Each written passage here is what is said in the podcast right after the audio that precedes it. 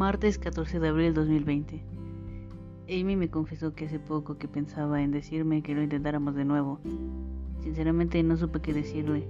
Creo que realmente ya no quiero otra desilusión de su parte. Me encanta como persona, me gusta que sea mi amiga, me gusta bromear con ella y muchas cosas más. Pero cuando pienso en ella como un amor, todo cambia. Me lleno de indecisiones, pues sí me gustaría tener algo con ella, pero el pasado me carcome y me dice que no lo haga, que ella se volverá a ir a la primera oportunidad que tenga. Sé que tiene miedo, pero es injusto. Le he demostrado que la amo tal y como es. Pero ella duda de ello y eso me duele mucho.